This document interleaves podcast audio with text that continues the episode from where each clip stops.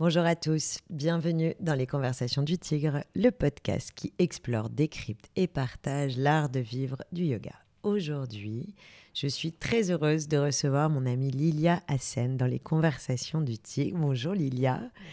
Pour parler d'un thème qui m'est cher, vous le savez, l'écriture, les livres, mais aussi les émotions, la résilience, les médias, la créativité. On a beaucoup de thèmes à aborder ensemble et ça me fait très plaisir que tu aies accepté mon invitation. Bah, moi aussi, Elodie. Et je suis très contente que tu sois une yogi et que les gens te découvrent sous cette grande qualité humaine. Alors, revenons juste en quelques mots sur ton parcours parce que tout le monde te connaît via l'émission Le Quotidien. On connaît aussi tes livres, L'œil du pan, Soleil amer, qui est édité chez Gallimard. Euh, mais tu viens au départ du monde des lettres avant de venir du monde des médias. Oui, alors j'ai fait euh, effectivement une prépa littéraire, donc Cagne, Hippocagne. Euh, j'ai quand même eu un bac scientifique, donc euh, je, viens du monde un peu scientifique euh, jusqu'en terminale. Puis ensuite, j'ai fait une prépa littéraire, donc Cagne, Hippocagne. Ensuite, j'ai eu une licence de, philosophie et j'ai passé les concours d'école de journalisme. Et, tu es euh, sortie lauréate, major, major de ton école. Euh, au moment du concours, oui. Parce qu'en fait, j'ai passé plusieurs écoles euh, en niveau, niveau master, donc des écoles reconnues par la profession. Parce que moi, je connaissais personne dans le milieu des médias, des journalistes. Et donc, pour pouvoir entrer en presse écrite ou à la télévision, il fallait que je passe des concours. Et donc, j'ai passé le concours de l'IFP, j'en ai passé d'autres. J'ai choisi l'IFP, donc effectivement, j'étais arrivée major au concours. C'est magnifique quand même. Comment tu as, comment tu as démarré ton, ton métier d'écrivain qui s'est fait finalement en parallèle de ta vie dans les médias? Ben justement, c'est assez lié. C'est-à-dire que euh, après euh, mon école, euh, après ma cagne et mon hippocagne, j'étais entrée en stage au journal Le Monde parce qu'ils avaient lancé un concours donc dans, dans, le journal, qui était lancé dans le journal, où ils proposaient à des jeunes, des jeunes aspirant journaliste, euh, d'écrire un papier euh, de 12 000 signes, je crois, euh, pour pouvoir entrer comme pigiste au journal. Et moi, j'ai vu ça, je me suis dit, bon, il fallait avoir euh, moins de 25 ans, je crois. Le monde, ça faisait rêver. Et le monde, me, ça, me faisait rêver. Et j'ai écrit un papier 12 000 signes, mais qui était un peu fictionné, ce qui était déjà une histoire un, peu inventée.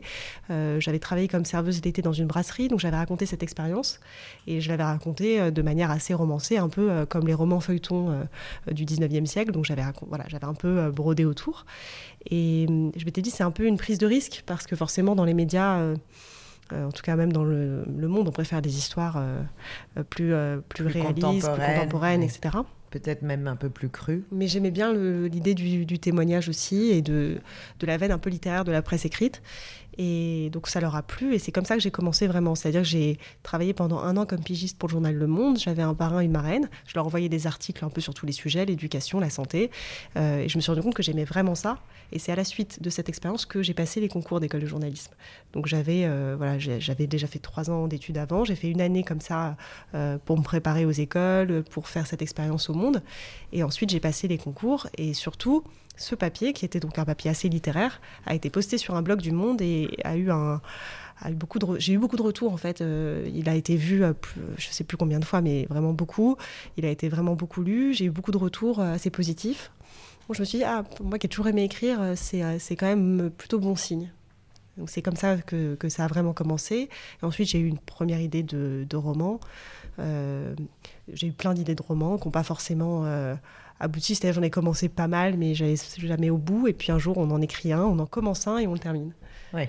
Et on va au bout. Alors, on va, on va revenir sur l'histoire de ces romans, mais euh, on a le sentiment que, que ce soit dans tes chroniques finalement ou dans tes livres, tu t'inspires beaucoup de ton sens aigu de l'observation, d'une euh, forme de, de, réalisme avec à la fois de la pudeur, du romantisme, tu vois, une forme presque de, de d'innocence et en même temps une acuité incroyable sur les sujets que tu traites.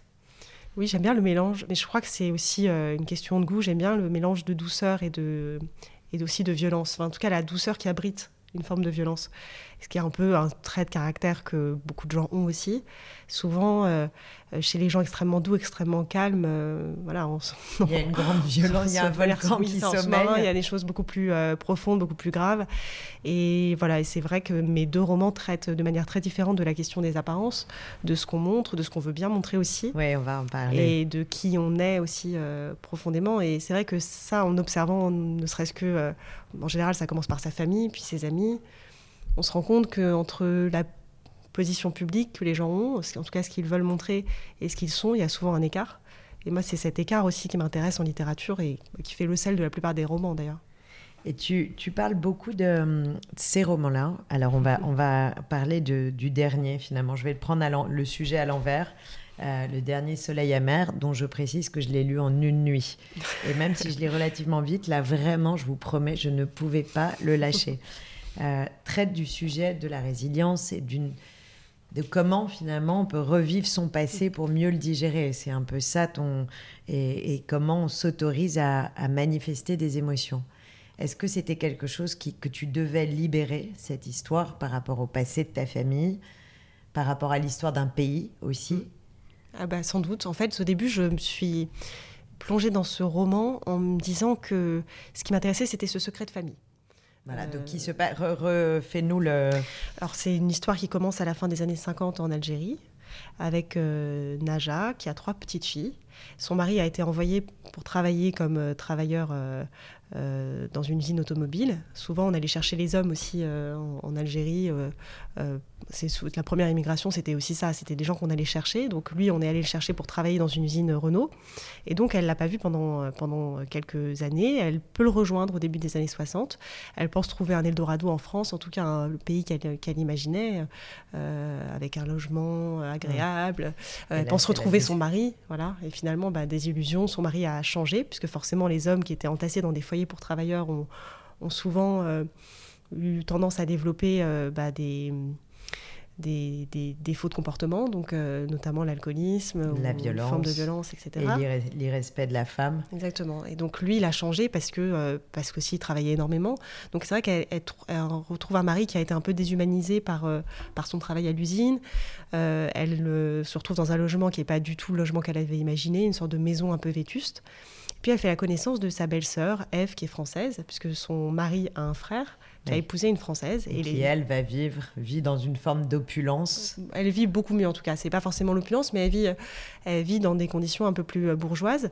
Et ces deux, euh, ces deux femmes ont à peu près le même âge, elles, euh, elles s'entendent assez bien. Et c'est vrai que Naja voilà, tombe enceinte. Alors peut-être on va pas raconter l'histoire parce que moi c'est vraiment ce qui m'a accroché dans ce livre, c'est justement ce qui va l'histoire qui va se passer entre ces deux femmes mm.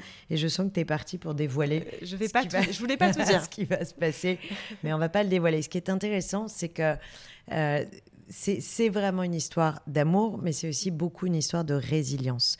Et c'est un sujet que, que tu traites euh, de multiples façons parce que tu le traites dans tes livres, mais tu as aussi réalisé un, documentaire qui a été primé sur le cancer et sur euh, les, femmes et les, cheveux. Euh, le thème des, cheveux. Est-ce que c'est quelque chose que toi, tu avais, qui, qui, fait qui tu es aujourd'hui, cette résilience? Est-ce que c'est un combat pour toi d'aider les gens à travers tes livres, à travers tes documentaires, à travers ton travail d'écriture, de, de, guider les personnes vers des chemins de résilience oui, c'est une question qui est intéressante. Euh, au moment de, de, ce documentaire, en fait, euh, c'était une sorte de concours qu'on nous avait proposé en école de journalisme, avec comme thématique justement le don de soi. Et je trouvais la thématique assez intéressante. Euh, c'était euh, un concours qui était organisé euh, par Novartis, je crois, le Parisien. Enfin, je voilà, je n'ai mmh. plus exactement en tête. Mais cette thématique du don de soi m'avait intéressée. Et je m'étais dit, bon, alors on donnait de soi, il y a le don du sang, il y a plein de choses auxquelles on pense très facilement. Et je m'étais rendu compte qu'il y avait des associations, notamment en Belgique, qui n'existaient pas en France à cette époque, où les femmes pouvaient donner leurs cheveux quand, quand elles se, faisaient couper les cheveux chez le coiffeur.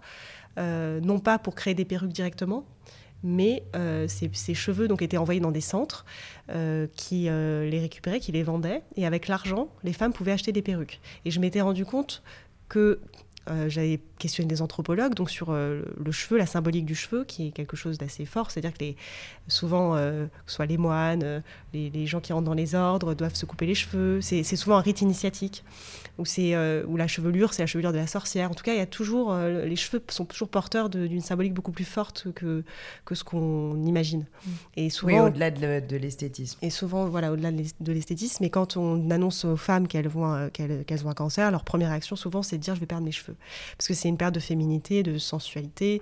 Euh, elles, ont l'impression qu'elles ne sont plus des femmes.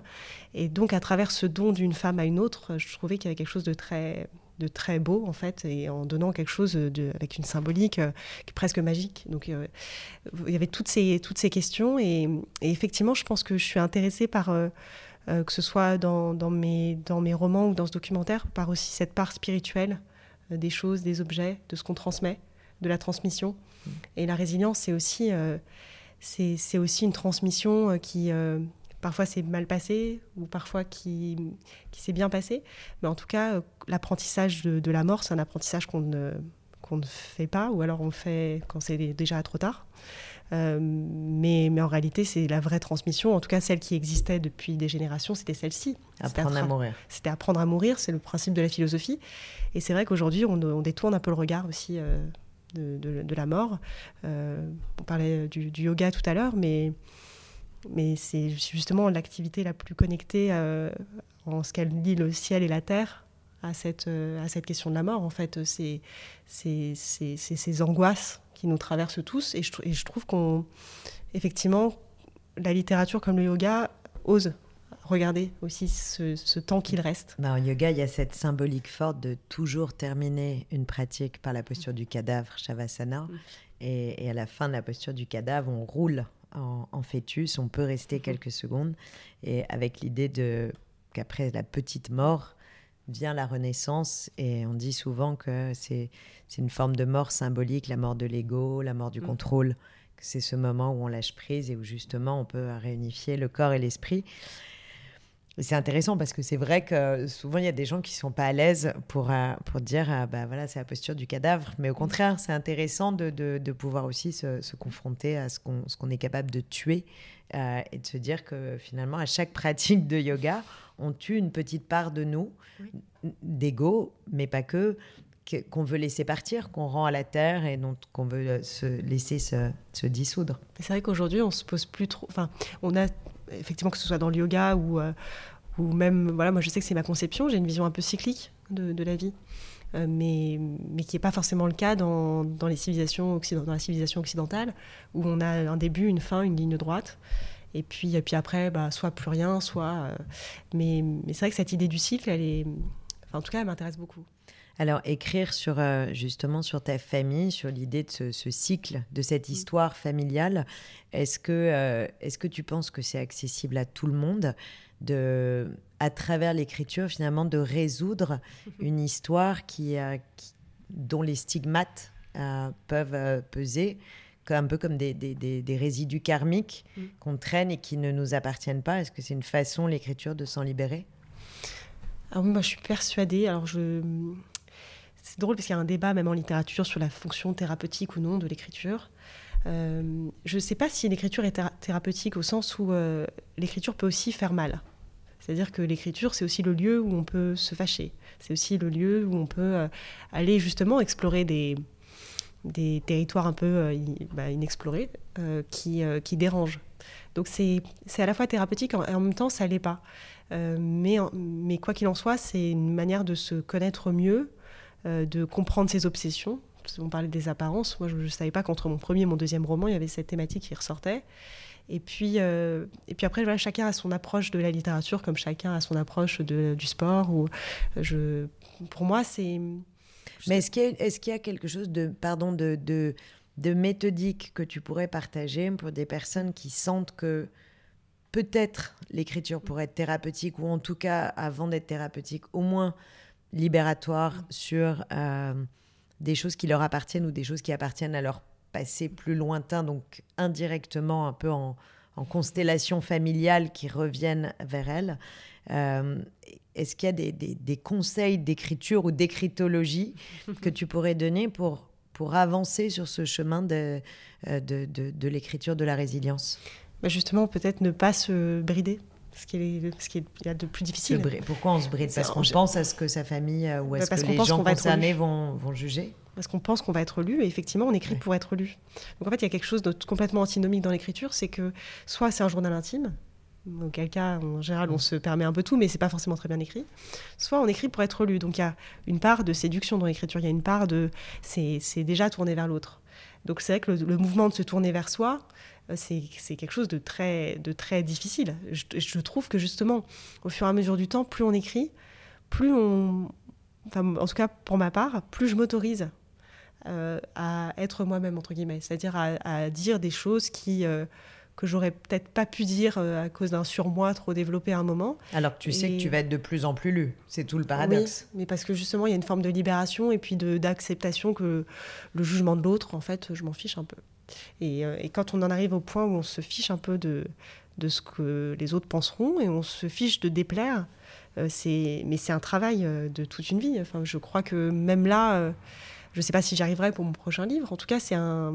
Je sens qu'il y a quelque chose qui s'est libéré avec le deuxième, et de plus en plus, j'ai envie de, trouver ce qui, ce qui, ce, qui, ce qui fait le sel de la littérature, à savoir des sentiments, des émotions, des choses qui sont universelles, mais qui sont totalement euh, sincères, euh, des, choses parfois qu'on n'a pas envie de dire. Moi, il y a des, des livres qui sont nettoyés de, bah, c'est ça, mais des livres de l'impression projetée. Oui, c'est ça. Bah, c'est ça, il y a des, livres comme celui de Constance Debré, par exemple, que j'avais lu euh, il y a deux ans. Ça m'avait frappé, puisqu'elle parlait du fait de ne pas aimer son. peut-être de pas aimer ses enfants.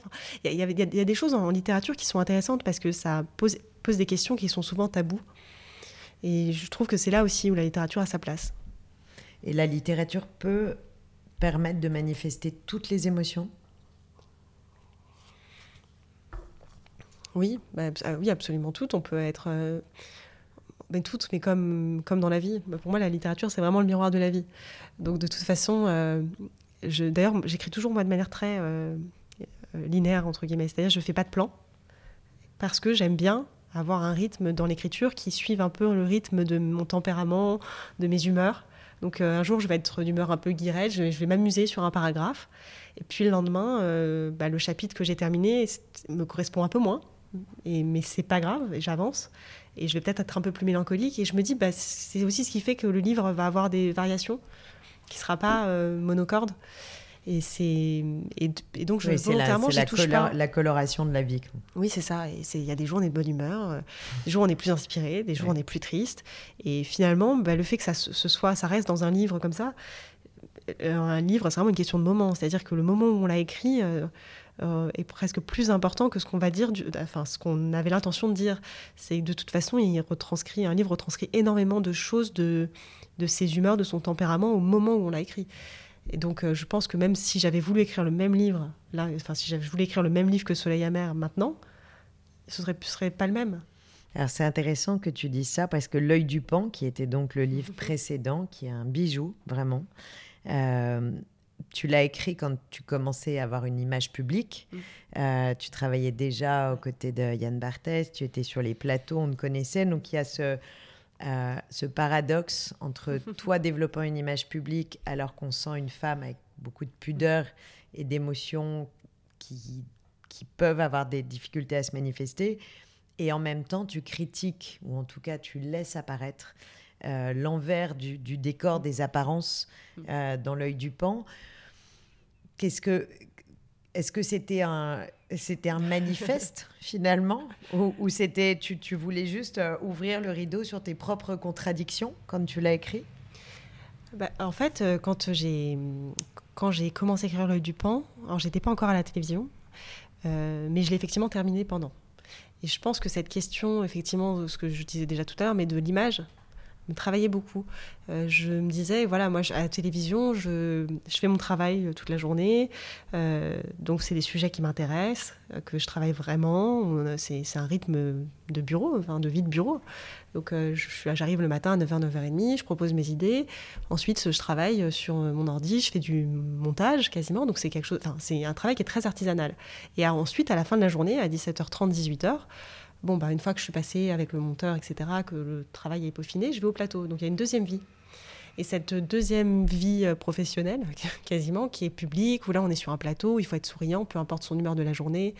Euh, hmm. Il faut avoir de l'humour à tout prix puisque c'est bah, la... il faut en tout cas, euh, en tout cas oui, il faut être agréable. C'est un peu la condition par laquelle on fait passer tous les messages ou en tout cas on essaye. Oui, sur et, ce puis, plateau. Euh, et puis l'idée c'est aussi de, se dire que les gens aussi rentrent de leur journée de travail à ce moment-là hmm. et qu'ils n'ont pas envie de voir des gens qui, qui font la tête. Ça c'est une politesse aussi d'être agréable donc on l'est.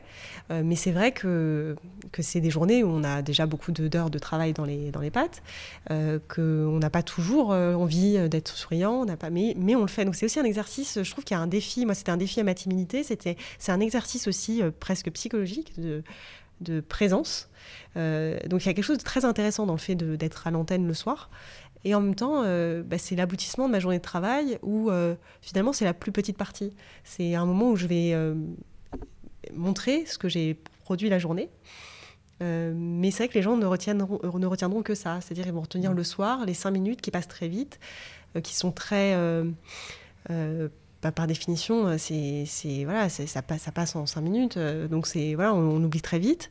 et, et, c'est, vrai que voilà, je me dis à chaque fois, c'était une journée de travail, à peser chaque mot, à réfléchir, à regarder mmh. des archives. Et puis finalement, bah, ça, ça, ça, disparaît, mais il y a quelque chose d'assez en même temps euh, d'assez intéressant parce que c'est exactement ce qu'est la vie aussi. C'est-à-dire que bah, on se donne beaucoup de mal. Et puis, la euh, vacuité de la vie. Oui, et puis il y a quelque chose finalement bah, qui disparaît très vite aussi après. Et donc, donc c'est bizarrement, euh, je trouvais l'exercice, je trouve que l'exercice est, assez intéressant. Il fait, il fait parfois un peu peur. et puis c'est pas forcément ma nature. Mais je trouve que dans, le fait d'aller contre soi-même aussi par, par moment de, de, bah, de quitter sa zone de confort, il y avait aussi quelque, quelque chose d'intéressant. Après, voilà, moi le soir, je, je donnais pas de, je donnais pas à voir ma personnalité, je, parce que j'estimais aussi que bah, que j'étais là pour faire mon travail et que mon travail devait passer avant moi, avant mm. qui j'étais. Et ce que je suis, bah, je le réserve aussi à mes amis, à mes proches. Si, si on donne tout à tout le monde. Dans, mais dans ton livre, finalement, tu te mets presque plus à nu à travers l'écriture. Oui à travers ce, rapport direct avec les téléspectateurs. Mais comme les actrices, euh, Marilyn Monroe, je pense que tout le monde, euh, quand on la voyait, on se disait pas qu'elle était dépressive et qu'elle allait se suicider. Enfin, c'est, Non, mais tu n'as pas l'air dépressive. non, par ailleurs, je suis pas. Non, mais justement, au contraire. Alors moi, je voudrais savoir comment le yoga t'a aidé dans ta vie, parce que le yoga était là pendant tout ce, cheminement et on sent bien qu'il y a eu des pas des failles, mais des, moments de, difficulté, des moments de confrontation à toi-même, à affronter une caméra, affronter l'écriture avec la peur de ce d'être lu, euh, tout en cherchant à l'être. Euh, affronter euh, bah, cette timidité, cette pudeur, affronter ton passé. Et on sent comme ça que tu as construit un peu une, chaîne de, petits combats qui font qu'aujourd'hui, Euh, j'ai la chance de te connaître et je te sens beaucoup plus libre, libre et libéré. Euh, libre dans ta tête d'avancer, de, voilà, de, faire des choix, euh, de reprendre un peu le pouvoir finalement. Et donc évidemment, j'espère que le yoga a contribué à faire de toi cette personne libre et, et powerful que tu es aujourd'hui. Alors oui, parce que j'avais pas de justement, dans toutes ces activités dont, je viens de parler, c'est que des activités intellectuelles où finalement je suis assise toute la journée. Donc c'est déjà le premier euh, point, c'était de comment on s'approprie son corps. moi je suis très grande en plus, donc euh, je, moi mes bras je savais pas quoi en faire pendant, pendant très longtemps. je, tout était trop grand pour, euh, pour ce que j'étais intérieurement, à savoir une petite chose. et j'avais l'impression d'être voilà de, de devoir gérer ce corps que je n'arrivais pas à comprendre. Alors, je dis pas que j'y suis arrivée encore, mais, mais c'est vrai que le yoga euh, m'a permis de comprendre que j'avais un corps déjà, ce qui est déjà beaucoup, et de l'habiter un peu plus. Et puis surtout, j'étais très stressée euh, par, euh, par le travail, j'étais très stressée même par l'écriture de mes livres. le fait d'être beaucoup dans sa tête, c'est aussi très compliqué parfois. On, quand on n'est pas bien, on n'est vraiment pas bien. Quand on va très bien, on va très bien, mais quand on n'est pas bien, on n'est vraiment pas bien. Et parce que justement, on délaisse son corps, donc on, c'est une enveloppe, et puis, puis on se dit, bon, bah après, je ne l'habite pas, donc on est à côté. Le fait de faire du yoga, très sincèrement, c'est, je pense, l'activité qui me relaxe le plus, euh, mais au sens psychique. Évidemment qu'on voit les bienfaits sur le corps, etc. Mais c'est pas ce que c'est pas ce que je retiens. Je me souviens de cette ma prof de yoga, euh, Jeanne, qui, était formidable et qui, à la fin de la séance, je mettais un peu en boule et elle, me massait presque au niveau de la colonne. Et je trouvais que le fait qu'on est quand même dans une société où, notamment avec le Covid, on se touche plus, il y a plus de mm. contact physique.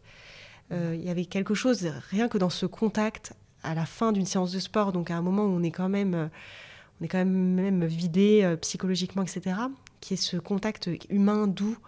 Euh, il y avait quelque chose qui me. Je dormais très bien. Enfin voilà, c'était c'était un bonheur. Après, j'ai dû, j'ai dû arrêter parce que voilà. Mais, mais c'est oui, aujourd'hui, ça me manque parce que parce que j'ai pas retrouvé euh, j'ai pas retrouvé cette douceur là. Tu as quitté les tu as quitté les plateaux. Euh, l'idée c'est quoi la c'est quoi la suite de ton projet de vie? Est-ce qu'on est-ce que tu continues un peu cette chaîne de combat contre toi-même et contre ton histoire ou avec toi-même et avec ton histoire? Et, quelle est la, la suite des projets? Bah, je crois que maintenant justement je me suis libérée de beaucoup de choses. À part de te remettre au yoga. On, est bien, ça, on est bien clair. Ça, ça, il faut. Il faut, il faut aussi que je refasse du, sport tout court, mais parce, qu'il faut que je me dépense. Mais il y a beaucoup de choses à faire. Et puis, euh, non, non, la suite, euh, c'est. Justement, je pense que je me suis beaucoup libérée, même du regard des autres. Je me suis beaucoup calmée. Euh, j'étais quelqu'un de très nerveux, très, beaucoup plus angoissé que maintenant. Je pense que le fait de m'être calmée, d'avoir mis un peu les choses à plat, L'un des défis que j'ai, c'est d'apprendre à dire non, et qu'on a tous un peu. Hein. c'est bien ça. C'est de savoir dire non à, plein de choses, de savoir aussi accepter d'être seul, de savoir euh, accepter de ne pas faire plaisir, de quitte à se fâcher, et c'est pas grave. Euh, mais en tout cas, euh, à un moment avec le temps, c'est aussi se recentrer et puis accepter que, bah oui, on pourra pas tout faire. On pourra, mais il faut peut-être faire certaines petites choses bien, accepter de peut-être perdre aussi un peu des contacts avec des gens. Enfin, moi, je, je sais que je me dis toujours, bah, il y a 30 ans, il n'y avait pas les réseaux sociaux, il n'y avait pas tout ça. Et euh, bah, quand on quittait un lieu de vacances et qu'on s'était bien amusé avec quelqu'un, bah, en fait, on n'avait peut-être plus de nouvelles au bout de deux mois, mais c'était pas grave. Et, euh, aujourd'hui, il y a cette euh, injonction aussi à garder des liens, à, à réseauter, à, réseauter, et, puis, et, puis, à se dire on va m'en vouloir, et si, si, je perds le lien, ce sera de ma faute parce que j'ai pas répondu, etc. En fait, la vérité, c'est que nous, on peut pas, on a trop de sollicitations aujourd'hui, il y a trop de pression, on s'inflige beaucoup de pression seul aussi et euh, apprendre à se délester de plein de choses. Pour moi, c'est voilà, c'est ça le combat qui vient. Après, professionnellement, il y a plein de choses. Aller vers l'essentiel. Voilà. Mais professionnellement, il y a plein de choses écriture de scénario, euh, mon prochain livre que j'ai commencé, un recueil de poésie aussi. Il y a voilà, plein de plein de pistes. Et puis, euh, mais je veux faire les choses tranquillement et puis pas sous la pression, pas, sous, la pression, de, des attentes des ah autres. Lilia, quel serait ton conseil pour toutes les personnes qui euh, sortent de ces deux années de crise avec euh, ce sentiment d'être un peu désorienté, un peu perdu, euh, un peu un, manque de repères parce que ce qu'on avait justement deux ans, il y a deux ans, deux ans et demi, trois ans, ont été chamboulés et on sent bien que cette incertitude qui a fait partie de, notre quotidien parce qu'on ne savait plus euh, où on pouvait aller, quand on pouvait y aller, ce qu'on avait le droit de faire, pas faire. Euh, je sors, je voyage, je non, je fais ci, je fais ça, j'annule, je reporte. Euh, c'est, on n'est pas capable, notre cerveau n'est pas capable de gérer un tel niveau d'incertitude. Et donc, j'aime beaucoup demander à tous mes invités quel est leur conseil pour voilà, retrouver ce cadre spatio-temporel ou en tout cas retrouver ses repères. Alors, euh, je pourrais te dire euh, plein de choses, euh, mais justement, je crois que le plus urgent, c'est de retrouver sa liberté, mais dans tous les sens du terme. C'est-à-dire que tout ce qui est contraignant, tout ce qui nous embête, il y a eu trop de contraintes. C'est quoi retrouver sa liberté Les masques, c'est justement ce que je disais un peu tout à l'heure, mais oser dire non et puis oser refuser tout ce qui nous, tout ce qui nous dérange qu'on acceptait peut-être avant, mais oser dire bah non, là, je vais prendre du temps pour moi. Peut-être qu'aujourd'hui, je vais rien faire. Peut-être que. Et rien que cette perspective, en réalité, elle fait du bien. C'est-à-dire mm. se dire, oui, mais en fait, j'ai le droit de ne pas aller là-bas, j'ai de faire tel rendez-vous, j'ai le droit de refuser, j'ai le droit. De se désengager euh, quand c'est pas juste. Ouais, de se désengager, euh, de, de partir quand il faut partir, euh, de prendre un livre aussi, parce que je trouve que la littérature, c'est aussi une manière de retrouver un truc qui nous a beaucoup manqué, qui a été, qui est cette capacité de concentration. Parce que tout le monde s'est beaucoup tourné vers les réseaux sociaux. Euh, bah, la pratique de yoga, notamment, elle a évolué. C'est devenu une pratique euh, virtuelle beaucoup plus. Mais de se replonger dans des choses qui nous recentrent, à savoir ce que je disais tout à l'heure, le contact physique, les, faire des choses aussi en présence en présentiel comme on dit maintenant, mais mmh. de faire les choses, de peut-être être moins sur son téléphone, mais de voir les gens qu'on aime un peu plus souvent, d'en prendre soin j'ai l'impression de dire des choses très basiques, mais... Oui, mais très justes et avec beaucoup de bon sens. mais c'est vrai qu'on a besoin de retrouver un, des contacts euh, euh, simples, peut-être moins de rendez-vous, mais de les faire vraiment, euh, sans téléphone, sans pression, sans répondre au téléphone en même temps, sans... Et juste retrouver un peu de, j'ai l'impression de sérénité, parce que j'ai l'impression qu'il y a beaucoup d'agressivité aussi. Enfin, je ressens beaucoup d'agressivité dans, que ce soit dans la rue, dans les comportements. Euh, c'est les, élections euh, n'ont pas aidé, mais cette agressivité, elle est profondément malsaine, elle est dangereuse. Et, euh, voilà, le seul petit conseil que je peux donner, c'est de trouver toutes les activités pour se calmer et prendre le temps du yoga. voilà.